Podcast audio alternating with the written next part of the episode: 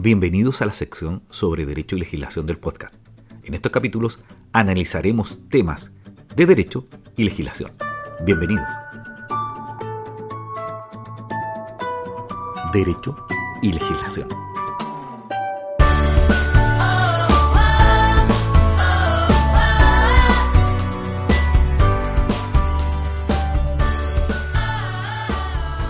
Bienvenidos a un capítulo más del podcast Recuerden que este es Derecho y Legislación y la idea es que toquemos algunos temas vinculados a leyes, a normas y a legislación de Chile y otros países. Hoy día vamos a hablar un tema que ha dado un poquito de polémica en Chile, que es la información de la fiscalización que ha hecho el Servicio de Impuestos Internos chileno para aquellas personas que desarrollan actividades de influencer en las redes sociales principales, Instagram, TikTok, YouTube y Facebook. Esto principalmente para corroborar que los ingresos declarados por estas personas son equivalentes a las actividades que desarrollan en sus redes sociales. Pero lo primero que tenemos que clarificar es que es un influencer. Un influencer es una persona que ha adquirido una cierta cantidad de seguidores y ha ganado influencia en las redes sociales o en plataformas digitales. Los influencers utiliza su presencia en línea y su capacidad para generar contenido atractivo para construir una audiencia leal y comprometida. Pueden especializarse en diferentes áreas, como moda, belleza, viajes, comida, estilo de vida, deportes, tecnología, entre muchos otros. La influencia de un influencer se basa en su capacidad para persuadir y motivar a su audiencia, ya sea a través de recomendaciones, reseñas, tutoriales opiniones o simplemente compartiendo su día a día. Los influencers pueden colaborar con marcas y empresas para promocionar productos o servicios a su audiencia, a menudo a cambio de una compensación económica o de otro tipo. Y este es el punto que investiga Servicio de Impuesto Interno. ¿Cómo reciben esos ingresos o esos productos que son valorizados en dinero? El crecimiento del marketing de influencia ha llevado a un aumento en el número de personas que aspiran a convertirse en influencer. Sin embargo, el éxito como influencer requiere más que simplemente tener seguidores. No lo sabré yo con el podcast. La autenticidad, la capacidad de conexión con la audiencia y la calidad del contenido son factores clave para mantener una base de seguidores sólida y lograr el éxito a lo largo del plazo. Es importante tener en cuenta que, aunque los influencers pueden tener un impacto significativo en la opinión y el comportamiento de su audiencia, no todos los influencers son necesariamente expertos en el campo en el que se destacan. Por lo tanto, es esencial que los seguidores también ejerzan su propio juicio y realicen investigaciones adicionales al tomar decisiones basadas en la recomendación de un influencer. Pero bueno, el tema en el podcast de Derecho y Legislación es cuál es el requisito legal que deben cumplir los influencers o aquellas personas que ganan en definitiva ingresos por las redes sociales a través de la influencia que tienen en los consumidores, conforme a lo que señale el Servicio de Impuestos Internos y eso es lo que vamos a ver. ¿Qué nos dice el Servicio de Impuestos Internos de Chile sobre la forma de tributación de los influencers?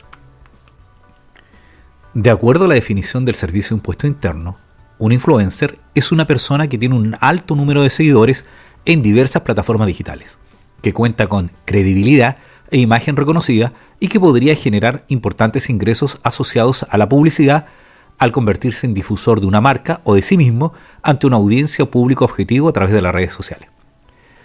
Bueno, Impuesto Interno dice que para realizar un análisis completo de los riesgos de incumplimiento tributario asociado al uso de plataformas digitales y redes sociales, el servicio debió combinar distintas herramientas, tanto manuales como tecnológicas, dado que no existen registros centralizados de las actividades que se realizan en cada red social las que generalmente están localizadas en otros países, por lo cual no es posible acceder a toda su información y por otra parte se trata de un segmento relativamente nuevo que va evolucionando de manera permanente y que ha incorporado nuevos modelos de funcionamiento y negocio.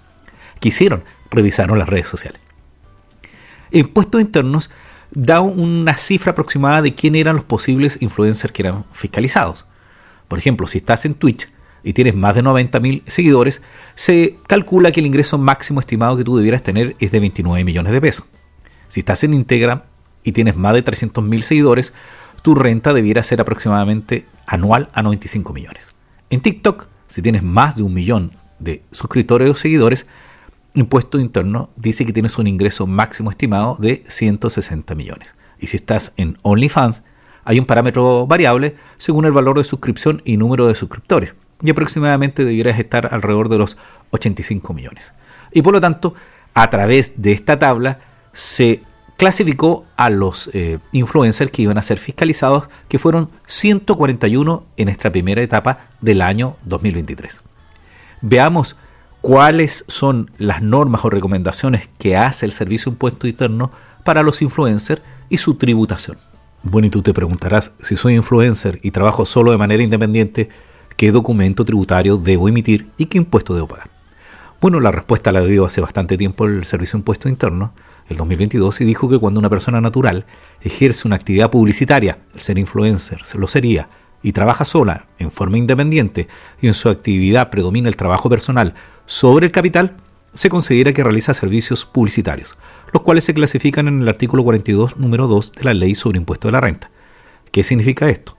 Estos servicios estarán exentos de IVA de acuerdo con el artículo 12 de la letra E, número 8 de la Ley sobre Impuesto de las Ventas y Servicios, por lo tanto deberá iniciar actividad en segunda categoría y emitir una boleta honoraria, consignando como remuneración el valor comercial de los bienes o servicios percibidos.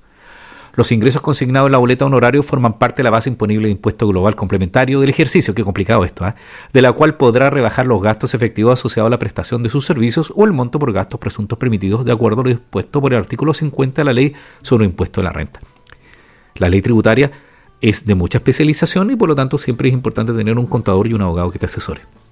Entonces recordemos que si tú realizas tu actividad en forma independiente, no eres una empresa, y tú lo que haces en realidad es que predomina tu trabajo personal, la prestación de tu servicio, se considera que son servicios publicitarios y por lo tanto tienes que dar boleta de honorario y pagar impuestos. Otra de las actividades que regularmente hacen los influencers es recibir productos y publicitarlos, pero no reciben un pago, sino que hacen, por decirlo así, un canje respecto a los comentarios de si el producto le gustó o no.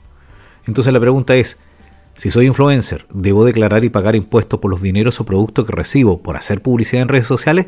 Sí, tienes que pagar las rentas obtenidas quedarán afecta al impuesto a la renta de acuerdo con lo establecido en el artículo 2, número 1 de la Ley sobre Impuesto a la Renta y el impuesto al valor agregado IVA. Por lo tanto, se tienen que pagar. Pero si tú recibes el producto y lo devuelves, no tienes que declararlo porque en definitiva no hubo un incremento en tu patrimonio. Pero si ya eres un influencer que ha tenido un crecimiento, la pregunta es, si soy influencer y trabajo con un equipo de personas detrás de mi imagen, ¿qué documento tributario debo emitir y qué impuesto debo pagar?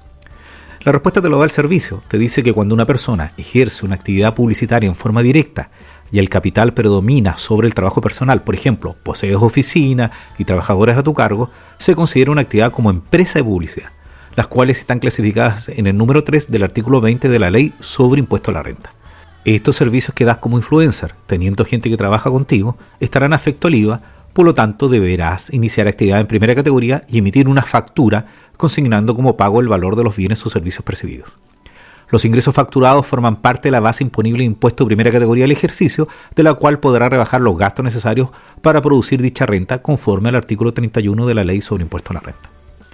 Pero bueno, como ven, como toda tributación, suena algo complejo, por eso hay que asesorarse y tener cuidado, pero también tener un registro claro de los ingresos que recibes, si diste no boleta o factura en el caso que ya eres una empresa, para no tener inconvenientes, porque recuerda que las sanciones vinculadas al no pago de los impuestos hacen que las multas se eleven casi en un 300% de lo que tú supuestamente evadiste.